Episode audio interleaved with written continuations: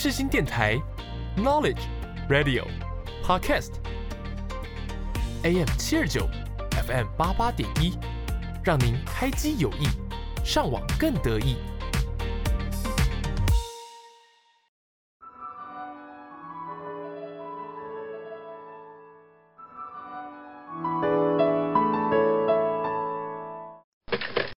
喂，你好，这里是千禧音乐不下课，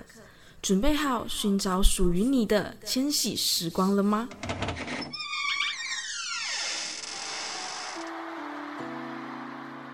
总有一首人生 BGM，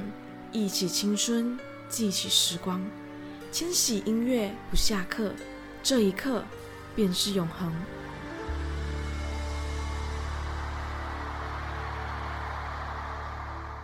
欢迎收听第三集的《千禧音乐不下课》，我是主持人 Lydia，很开心能够在每个礼拜二的下午五点到六点在空中与你们相见。那如果你们错过了每个礼拜二的首播，也不要忘记能够在礼拜三的早上九点。打开世新广播电台收听重播。那如果你们还是错过了重播的话，也没有关系，因为呢，在各大平台 Sound On、Spotify 和 Apple Podcast，你们只要搜上世新广播电台千禧音乐不下课，都能够无限量的重听我的节目哦。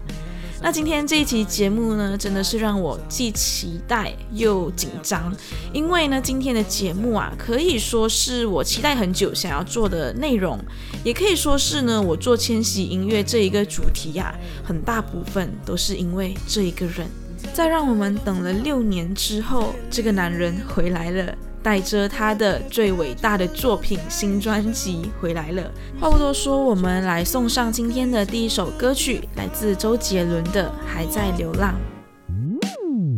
你收到信我还在流浪那年的约定都放在心上随身的照片里你微笑的模样。亲爱的你现在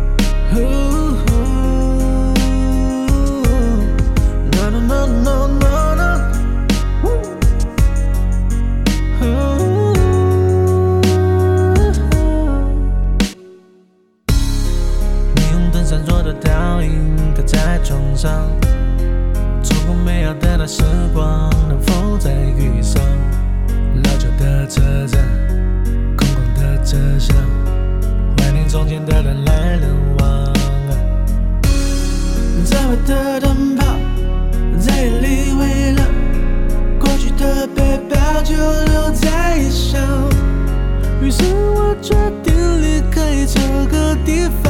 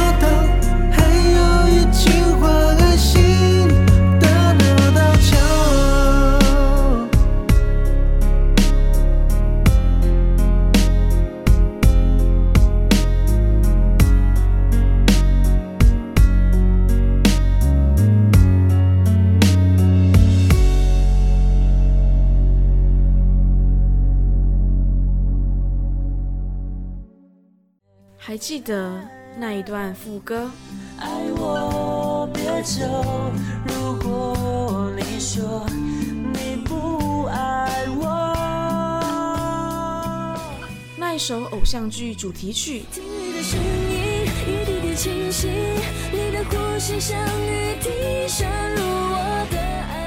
那一段前奏响起，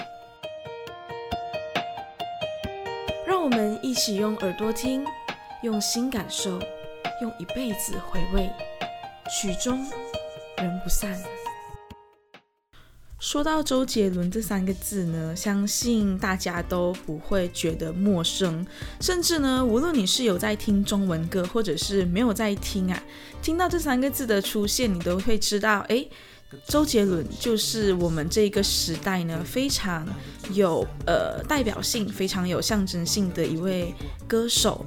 那如果要我现在讲出几个关于他的关键词呢，我可能可以想到的是。嗯，亚洲天王啊，或者是创作鬼才呀，然后可能比较搞笑的就是，哎，唱歌怎么都咬字不清啊，这样子的一些标签都会出现在周杰伦的身上。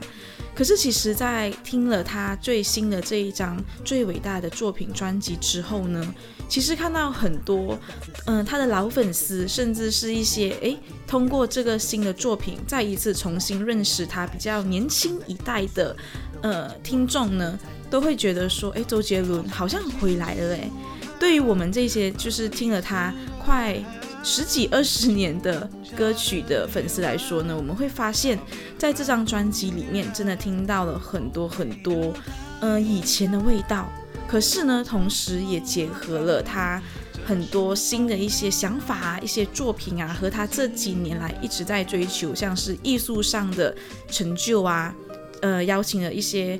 跨领域的朋友来帮他完成这张专辑，所以我就觉得他在这张新的专辑里面呢，虽然是久违了六年，等了真的超久的，可是听到了这一些新歌，看到了 MV，听到了在作曲呀，不管是作曲作词上的种种巧思呢，都会觉得说，哎，这六年真的等得非常非常的值得。可是，在今天的这集节目里面呢，我们。要回到过去没有错，我们要回到啊，周杰伦刚刚出道的那个时候，来重新的认识二零零零年的周杰伦。我们来看看呢，来回顾一下是什么样子的过去，造就了他今天这么样的成功，也造就了诶，不管在几年后听了他十几年、二十年前的歌曲，我们还是可以找到当初的感动。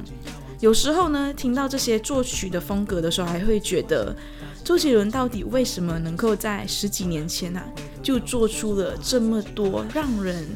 嗯感到感叹啊，或者是觉得哎嗯，即便过了十几二十年，我们重新回去听那一些旧歌，还是觉得这些曲风是永远不会过时的。所以今天趁着这一个难得的机会呢，我们就一起来回顾啊，周杰伦所发行的人生的第一张到第五张专辑，到底都是什么样子的感觉的音乐呢？大家到底还不还记不记得，在那个时候，原来周杰伦就已经做出了这这么多首非常非常经典的歌曲。那其实周杰伦的一些出道故事呢，只要上网去找呢，我们都可以找到很多很多非常激励人心的一些他的个人自传啊，或者是他曾经经历过的失败啊，或者是挫折嘛。那在二零零零年的专辑发行之前呢，其实周杰伦在一九九八年就已经开始有参加了一些歌唱比赛。可是那时候的他呢，就是一个比较奇怪，然后也不太能够被呃圈内人接受或者是理解这样子的一个存在，也至于呢，其实他在第一张专辑发行前，其实就已经创作了几首歌曲，可是呢，都被很多很多的呃当时的大咖艺人拒绝，像是他曾经就有写歌给刘德华。然后也写了那一首《双节棍》，想要让阿妹来唱，可是当时呢都是被拒绝的。而他的伯乐呢，可以说就是吴宗宪了。那吴宗宪看到了当时的周杰伦之后呢，就给他了下一个马威，跟他说：“我给你最后一次机会，也就是呢你自己写歌自己唱，可是呢你要在十天里面创作出五十首歌曲，然后让我在这五十首歌曲当中呢选出十首来帮你制作你的第一张专辑。那周杰伦当时呢就诶觉得自己终于有机会了。所以呢，就在十天里面啊，可以说是拼尽了全力来做出了他第一张专辑里面的，嗯，之后最后被选出来的十首歌。而这一张叫做 J 杰伦的专辑呢，其实啊，周杰伦自己包办了超级多的制作过程，像是呢，他就包办了十首歌的制作啊、作曲啊、和声编写，然后三首歌的编曲和两首歌的作词呢，都是由他自己来操刀的。而这张专辑呢，其实它的曲风非常的多元，里面就包含了像是 R&B 啊。和一些新的 hip hop 为主，而同时呢，我们还可以看到啊，这张专辑里面其实融合了像是古典巴洛克式的弦乐伴奏啊，和一些 full band 的加入。那同时呢，还有一些像是英国式的复古风格啊这些。那感觉周杰伦在那个时候啊，就已经非常的凸显出自己的创作才华了。那你们现在听到的这首《可爱女人》呢，也帮助周杰伦啊。因为这首歌曲入围了第十二届的金曲奖的最佳作曲人奖。可爱女人这首歌呢，是周杰伦这张专辑里面的主打歌。可是它原本的名字啊，其实叫春夏秋冬。那这首歌的嗯作曲啊、和声啊到编曲都是他自己去完成的。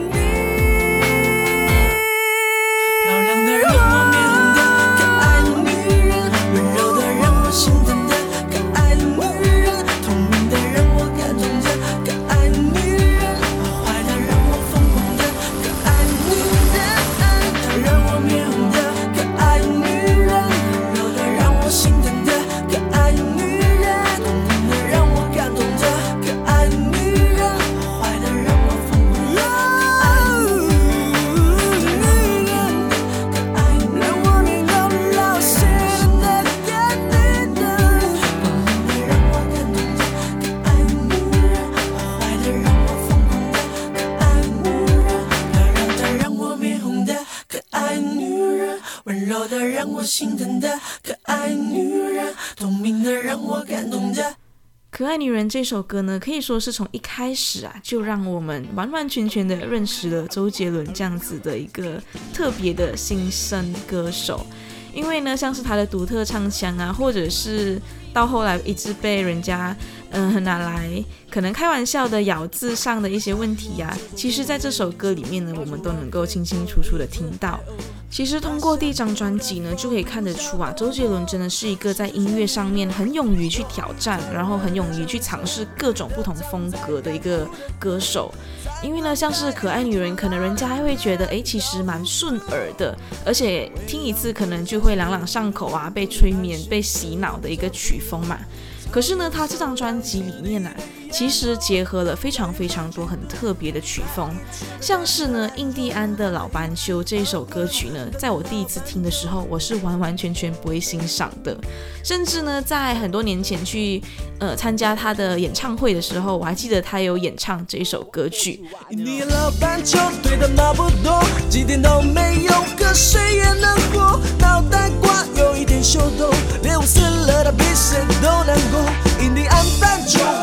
开口，仙人掌怕羞，细痕着头，这里什么奇怪的事都有，包括像猫的狗。印第安老斑鸠平常话不多。我那时候呢，听到这首歌的时候，完全不能理解，而且还会说呢，还会觉得啊，就是可以让周杰伦唱一些，就是比较呃。广为大众知道的流行歌啊，或者是呃，就是讲述爱情的歌曲嘛。就那时候的我年少不懂事，不会欣赏这种特别的曲风。可是呢，现在在听回来的时候，就会觉得哇，他真的很厉害耶。那其实这一首《印第安的老斑鸠》的灵感来源呐，是周杰伦看完了成龙的电影《西域威龙》之后所创作出来的。而他看完这部电影之后呢，他就用黑色幽默的歌词，然后呢去重新做了一个曲出来，然后最后呢，再把《黑色幽默》这首歌的歌词抽出来，让方文山来重新创作新的歌词进去。这真的其实是一个很特别的创作方式。而这首歌的曲风呢，其实从以前到现在啊，在中文的音乐圈里面呢，还是非常少见的。那这首歌所使用的曲风呢，叫做酸性爵士乐，英文名呢叫做 Acid Jazz。那这一类的音乐呢，是成长在像是爵士、funk 和 hip hop 之间的。那它起初的风格呢，是类似于爵士和非洲古巴的舞曲。可是呢，它又同时游离在 funk、hip hop 和舞曲音乐之间。那我们现在就继续来听一听周杰伦是怎么来玩这首歌曲的。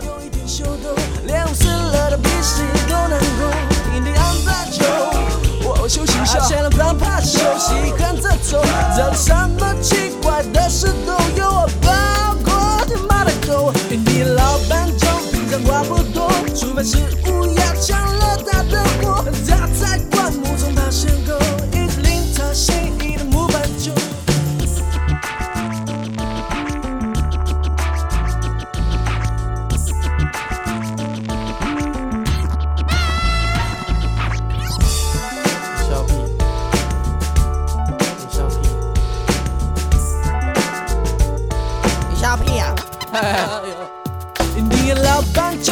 差不多，几天都没有，喝水也能活。脑袋瓜，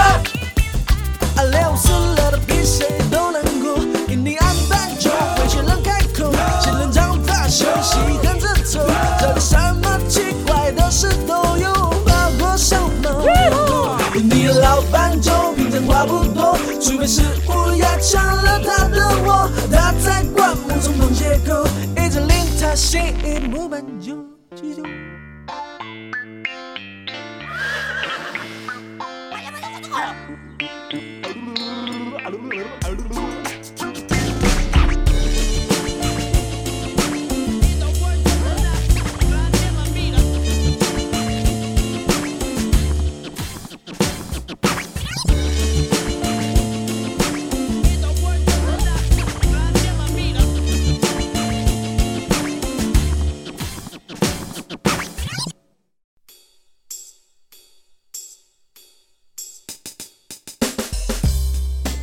如果说第一张专辑《这一杰伦》呢，是让周杰伦被嗯所有人看到，然后同时呢也震惊了许许多多原本可能拒绝他的一些大咖歌手的话呢，那来到第二张专辑的时候啊，周杰伦呢可以说啊，就为自己在自己的事业上呢，就立下了一个非常重要的里程碑。同时呢，也为自己创造了一个很难去超越的一个人，也就是他自己。通过这张专辑呢，他获得了他人生的第一座金曲奖。那同时呢，在这张专辑里面，我们也看到了很多不同样貌的周杰伦，像是呢 R&B 啊、饶舌啊、中国风等等的新潮曲风呢，都在这张专辑里面呢大出风头。那加上啊，他跟方文山在这张专辑的合作呢，可以说是更加的呃顺手了。毕竟呢，其实，在第一张专辑的磨合之后啊，他们就已经有了一嗯相对的默契，所以呢，之后的曲和之后的词呢，都是非常好的，可以融入在一起。那像是他的这张专辑里面也有很多关于很轻松浪漫的歌曲，像是你们现在听到的这首《简单爱》。那同时呢，也有像是开不了口啊、安静啊这一些标准的这式情歌，而这些歌曲呢，可以说是到今天呐、不管什么时候去唱 KTV 的时候呢，这些歌曲啊，都还是热门的被点播的歌曲哦。有谁能够想到这些歌曲都是在二零零一年被创作出来的呢？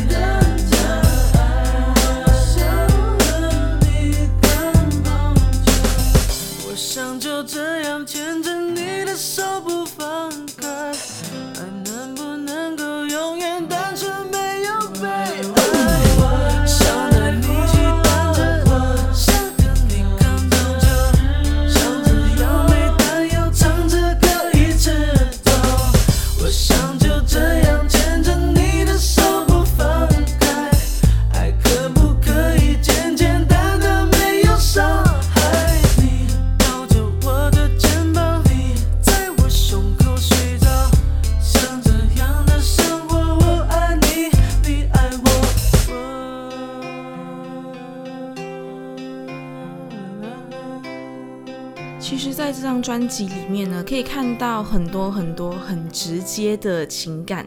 那其实，在录制这一集节目的时候呢，我也就稍微去看了一下，就是周杰伦在拿到人生的第一座金曲奖的时候，到底实际上是几岁呢？那我查了之后才发现啊，他那个时候才二十二岁，而这一个年龄呢，可以说是对任何情绪呢都是最直接、最表达欲望最高的时候。就是对于爱的表达呢，是非常的直接；对于愤怒啊，或者是不满意的事情呢，可能也不会考虑的太多，而就是直截了当的表现出来。所以当时的周杰伦呢，其实也做出了一些像是对当时的社会心存不满的一些作品。那像是《爸，我回来了》这一首歌曲呢，就是他在听到了自己的朋友。呃，被就是家庭家暴之后呢，所激发的灵感，然后就写出了关于家庭暴力的这首歌曲。我一定带我妈从前的教育，变得家庭，变得爸爸，种种的暴力因素一定都会有原因。但是那妈跟我都没有错，可我叫你一声爸。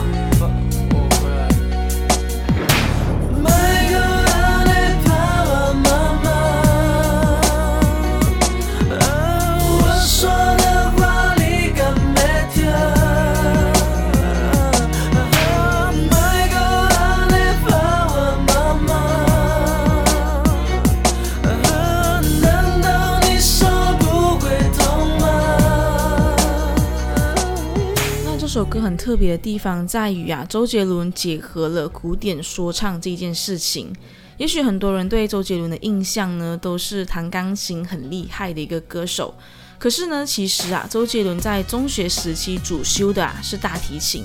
所以他在创作这首歌曲的时候呢，他大胆的运用了很多大提琴上的演奏。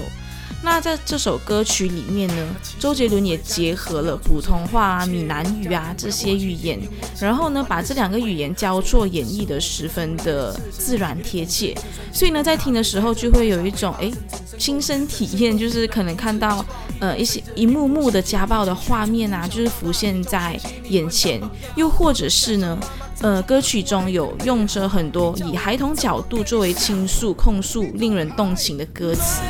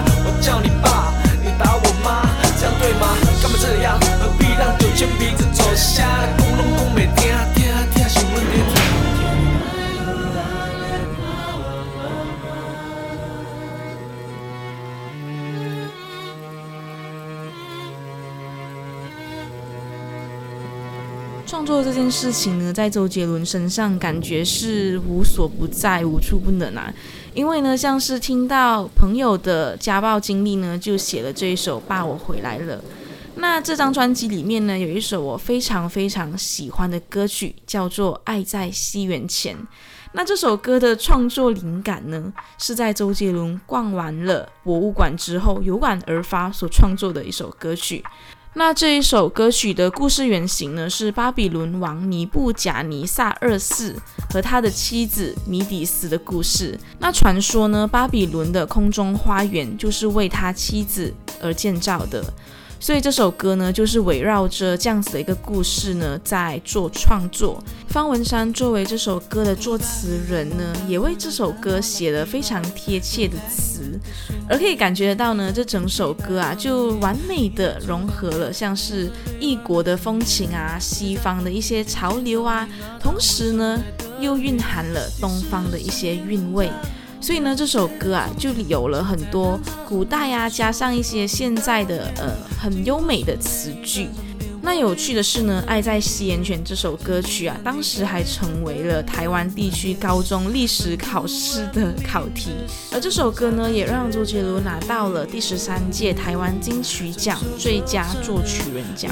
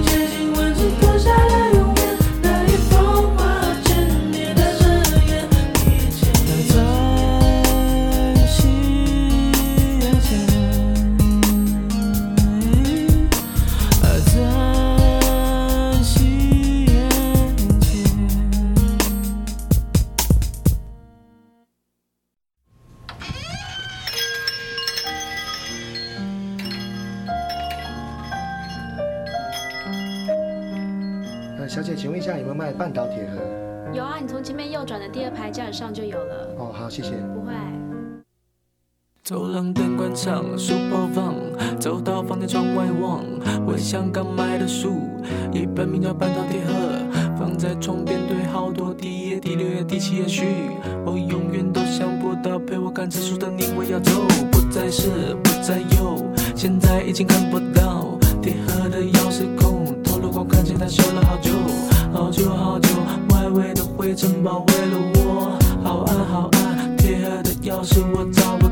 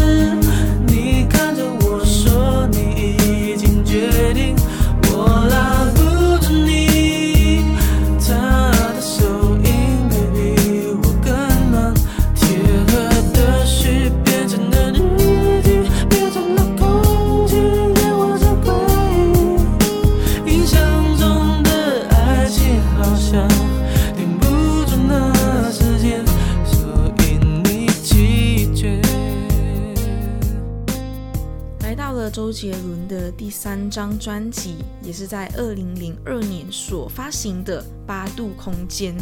那你们现在听到的这首歌曲呢，是这张专辑里面的一首叫做《半岛铁盒》的歌曲。那这首歌呢，它是在描述一本名叫做《半岛铁盒》的书，里面呢是装满了情人的回忆。那其实这首歌啊，是我一开始听的时候不太会喜欢，也不太能够去 get 到那个好听的点的。可是呢，这首歌是越听越好听诶。而这张专辑的灵感呢，其实都是来自于周杰伦平时看的一些电影啊，或者是一些音乐录影带。所以呢，这个专辑当中的很多歌曲啊，都好像是在看电影一样。然后每一首歌呢，都带出不同的剧情。像是你们刚刚听到这首歌的开始呢，就是一个女生开门，然后寻找一本叫做《半岛铁盒》的书，这样子的一个剧情。那周杰伦在作曲方面呢，在这张专辑里面就融合了很多像是幻想的元素，所以这个专辑呢是有很多很多天马行空的东西的。那其实，如果你们认真去听这整张专辑的歌曲呢，会发现啊，这张专辑呢，很多歌曲的前面啊，或者是后面啊，都是有一些台词啊，或者是一些音效来做铺陈，是一个很特别的专辑哦。像是里面有另外一首歌曲叫做《最后的战役》，那这首歌呢是讲述战争为主题的，而他的 MV 开始呢，其实也用了很多像是战争啊或者是枪啊的一些音效来做开场。而我觉得这一张专辑呢，其实真的结合了周杰伦跟刘畊宏的友情。为什么会这么说呢？因为刚刚说到的《最后的战役》的 MV 呢，周杰伦也找了刘畊宏来一起拍。那里面有另外一首叫做《回到过去》的这首歌曲呢，也是由刘畊宏来作词的。而这一首歌的创作灵感呢，其实是刘畊宏用自己的一段感情经历作为创作背景。那很快呢，就写出了这首歌的歌词，让周杰伦看。而看了之后呢，周杰伦就把歌词定下来之后，开始了整首歌曲的创作。那这首歌曲呢，跟周杰伦以往的一贯音乐风格呢，其实差不多。可是，在编曲上呢，他们就采用了比较轻快的音乐元素。我觉得周杰伦很厉害的地方是在啊，他能够把一个很悲伤、很伤心的故事呢。用一个比较可能轻快的音乐乐曲来就是编曲，可是同时呢，就会让人觉得这首歌充满了回忆，同时呢，却弥漫了一些淡淡的悲伤感。而这首歌曲呢，可以算是周杰伦其中一首蛮经典的歌曲。而我在录制这一集节目之前呢，其实有开放，就是在我的 IG 上面开放点歌，就有收到一个朋友呢，他就点了这一首歌曲，而且他说啊，每一次听到这首歌从耳机里面响起来的时候呢，都会有很多很多的回忆涌上心头，而他呢也会舍不得把这一首歌曲呀切掉，而继续的听下去。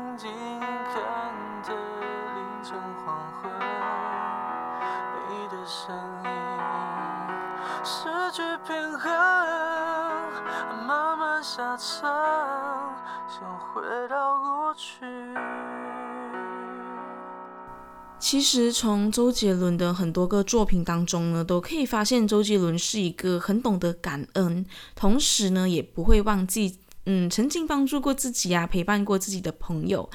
像是如果你们有在关注周杰伦身边的一些工作人员的话，你们会发现呐、他身边义用的像是什么化妆师啊、作词人啊、呃编曲人啊、制作人啊等等啊，其实都是跟他合作了超过十年的一些工作伙伴吧，他都不会很轻易的把跟自己工作合作的人换掉。那来到第四张专辑的时候呢，其实可以看得出啊，他对自己母亲的爱和感恩是有多么的深厚。因为这张专辑呢，就是以他妈妈的名字作为专辑的名称，叫做叶惠美。那虽然这个专辑的名字呢是以妈妈的名字叶惠美为主，可是呢，专辑的主打歌曲呢却叫做《以父之名》，可以说是在这张专辑呢找到了一个平衡感吧。那这个以父之名呢，可以说是我觉得他的作曲啊，是真的非常非常的厉害。从一开始呢，他这首歌就用了意大利文来悼念，嗯，一连串的主导文，到中间呢就引用了像是歌剧啊、女高音融合在其中，然后到后半部分呢，还可以听到一些像是枪声作为乐器的一些巧思。那其实呢，这一些编曲跟旋律都是一个非常有结构性的音乐，会让人觉得呢，在听着这首歌的同时啊，仿佛在看着一部剧。而这首歌呢，其实它的歌词内容是以天父、教父、父亲三个主角作为主轴，就说明了教父的无奈。父亲的慈悲和天父的无私救赎等等观念。我在听这首歌的时候呢，真的会被这一首歌的曲呢带入到另外一个境界的感觉。可是同时呢，我会不断的脑海中浮现出一个经典的电影《教父》，那就不知道呢这首歌的创作跟这一部电影到底有没有任何的关系了。可是呢，我们现在就来好好的听一听这一首非常经典的《以父之名》。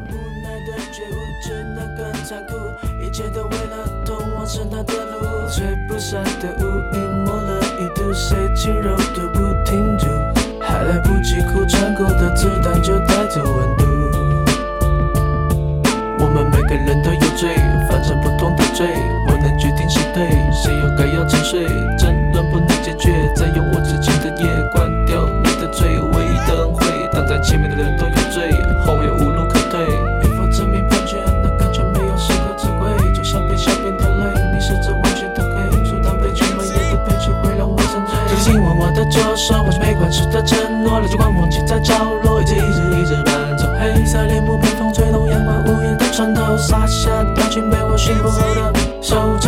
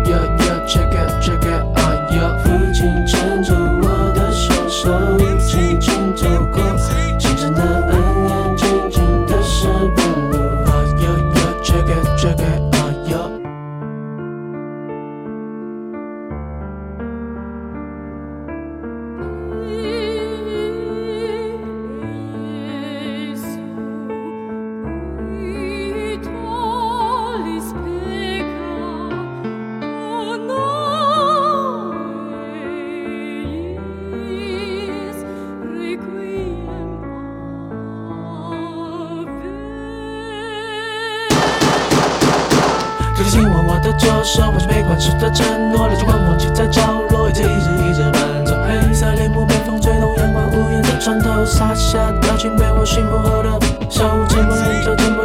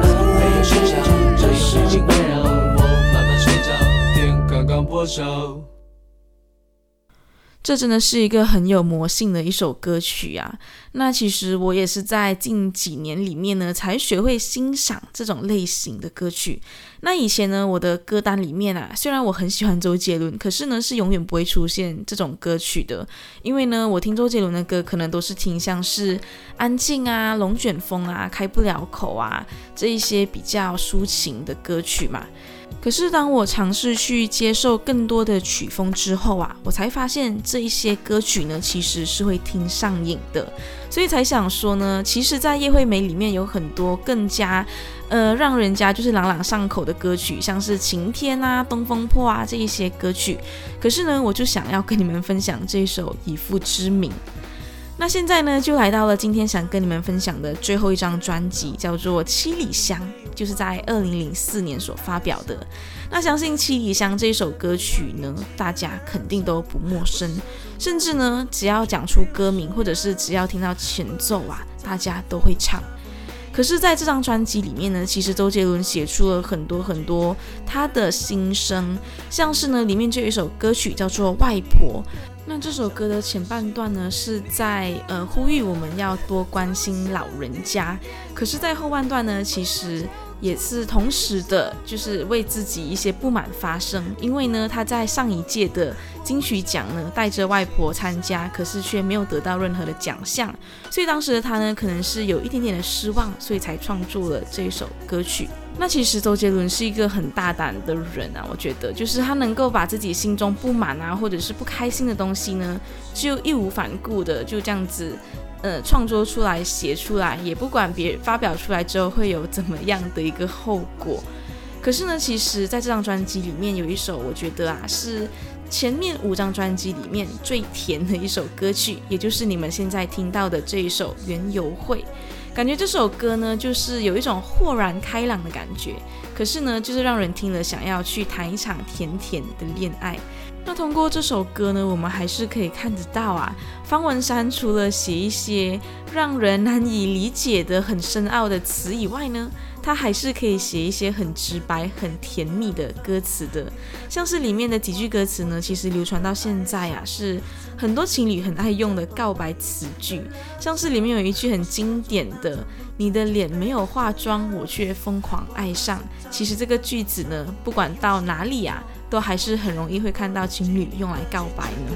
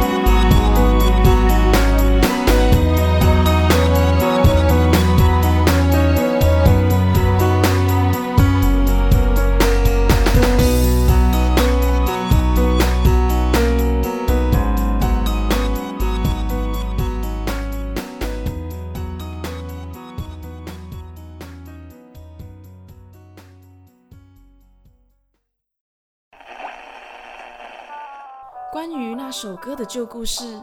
属于那首歌的新生命，经典与翻唱，全在旧歌新唱。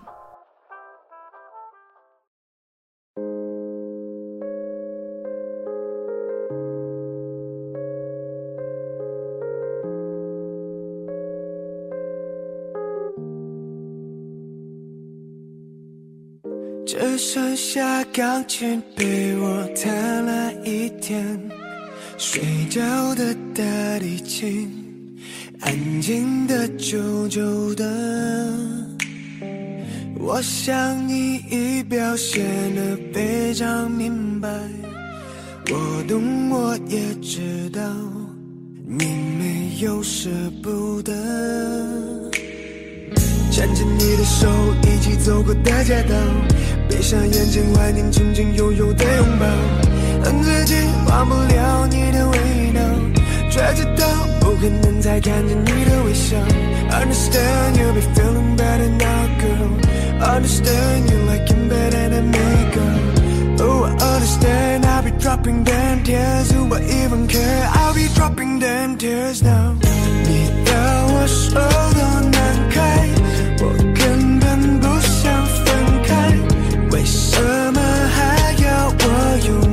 用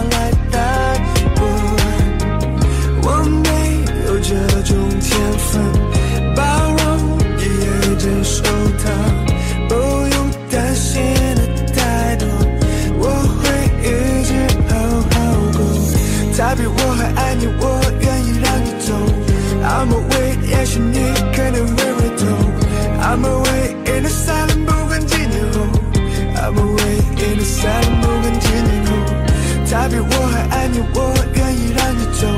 I'm away，也许你可能会回头。I'm away in the silent，不管几年后。I'm away in the silent，不管几年后。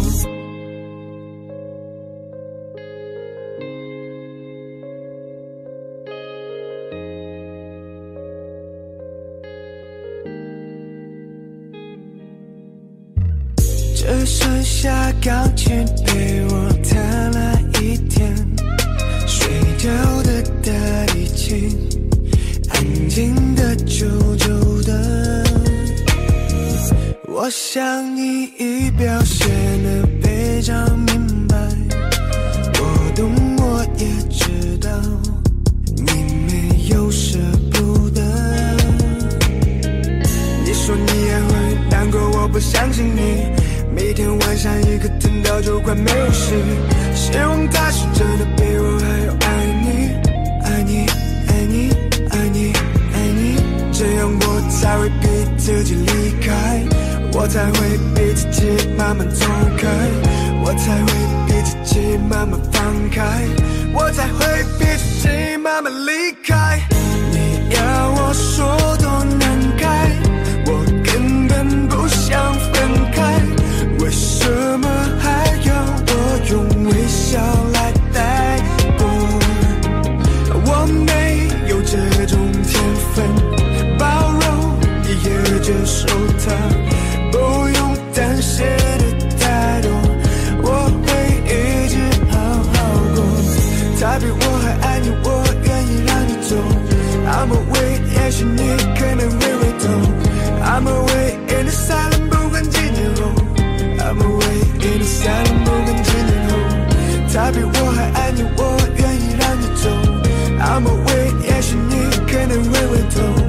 I'm away in the silent，不管几年后。I'm away in the silent，不管几年后。你们刚刚听到的是来自王嘉尔改编周杰伦的《安静》。那其实周杰伦的很多歌曲呢，可以被说成为是经典，同时呢，也有很多很多不同版本的改编出现。可是呢，一首经典的歌曲要被改编到让所有的粉丝甚至是原唱认可呢，其实不是一件很简单的事情。可是刚刚那一首王嘉尔改编的《安静》呢，其实在嗯演唱之后啊，是得到了非常非常多的赞赏的。甚至呢，在王嘉尔播出了他演唱的片段之后呢，周杰伦还有在下面留言说啊，帅哥唱得不错哦。而王嘉尔当时呢，也很开心的回复了说啊，诶，有你才有我们这一辈，真的很谢谢你，很荣幸可以唱。那其实可以得到原唱的一个赞赏呢，我觉得对于翻唱者来说是一个很值得开心，同时也是一个很大的鼓励吧。可是我觉得这一首《安静》能够被改编得如此的成功呢，是因为啊，王嘉尔真的花了很多很多的心思在里面。从原本的安静呢，到后来被改编后的安静啊，王嘉尔其实真的改了很多的词，甚至呢加进了英文的词。而对原本的曲呢，他也重新的，就是编了很多的巧思。所以呢，在通过王嘉尔本身的烟熏嗓这样子把这首歌唱出来之后啊，这首歌感觉已经不是周杰伦的安静了，它已经变成了王嘉尔的安静了。可是很值得开心的是啊，这首歌并没有被王嘉尔毁掉，反而呢是被给予了一个新的生命。那说到很厉害的改编呢，其实还有一个歌手也蛮常改变周杰伦的歌曲的。可是他每次改编的时候呢，可能都会引起非常两极的一个评论。可是我本身呢，其实是蛮欣赏这位歌手的，那他就是华晨宇。那华晨宇呢，其实在前一阵子有改编了一首周杰伦的《双节棍》，我就想说啊，诶，《双节棍》这么经典的一首歌曲，在介绍他前面五张专辑的时候，怎么可能没有播放呢？是因为我想要保留到最后，然后来播放这一个被改编后的版本。因为呢，周杰伦唱的那个版本呢，已经可能被你们所有人都听得已经滚瓜烂熟了吧？可是我觉得华晨宇的这个版本其实是非常特别的一个版本，他结合了自己一贯的唱腔，然后呢，同时融入了一些饶舌啊和他的呃高音的一些发挥。其实我觉得，我每一次看到有人去翻唱周杰伦的歌曲的时候呢，我并不会是抱着那种歧视啊，或者是觉得诶不能接受的心态诶，因为呢，我反而会觉得诶，看到有人去翻唱周杰伦的歌，那代表呢又会有新一代的更加多的人呢去认识到这些歌曲，而很多人都会讲说呢，翻唱一些歌曲就是在挑战经典，可是在我这里呢，我会觉得说啊。翻唱每一首歌曲都是在给予他一些新的生命，所以当很多歌曲被改编的跟原唱呢完全不像的时候，有些人不能接受，可是有些人呢会觉得，诶，这首歌感觉就是一首新的歌曲来听的话，其实也是很不错的。那其实呢，在华晨宇的演绎当中呢。我们也可以看到华晨宇其实放了很多很多的巧思在里面，所以今天节目的尾声呢，我们就一起来听一听这一首华晨宇改编的《双截棍》。那我们就下个礼拜再见喽。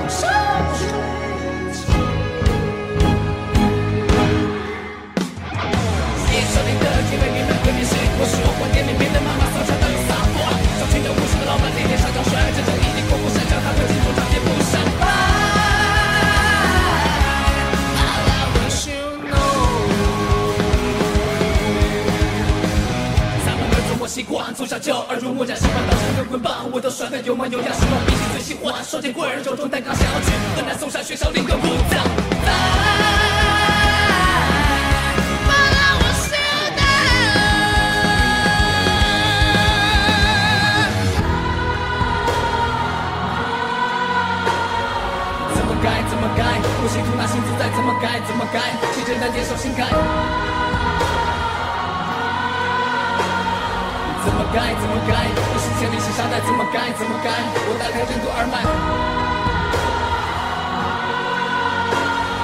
怎么改？怎么改？我压皮肤的招牌，怎么改？怎么改？你被我一脚踢开。